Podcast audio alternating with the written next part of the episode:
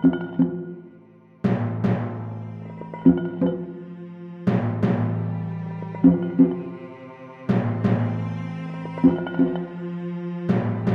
livre de Jonas.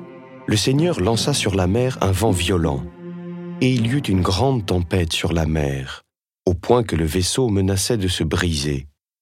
Les matelots prirent peur, ils crièrent chacun vers son Dieu, et pour s'alléger, jetèrent à la mer la cargaison.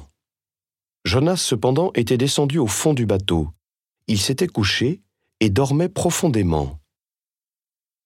Le chef de l'équipage s'approcha de lui et lui dit Qu'as-tu à dormir? Lève-toi, crie vers ton Dieu. Peut-être Dieu songera-t-il à nous, et nous ne périrons pas? Puis ils se dirent les uns aux autres Tirons donc au sort pour savoir de qui nous vient ce mal. Ils jetèrent les sorts, et le sort tomba sur Jonas.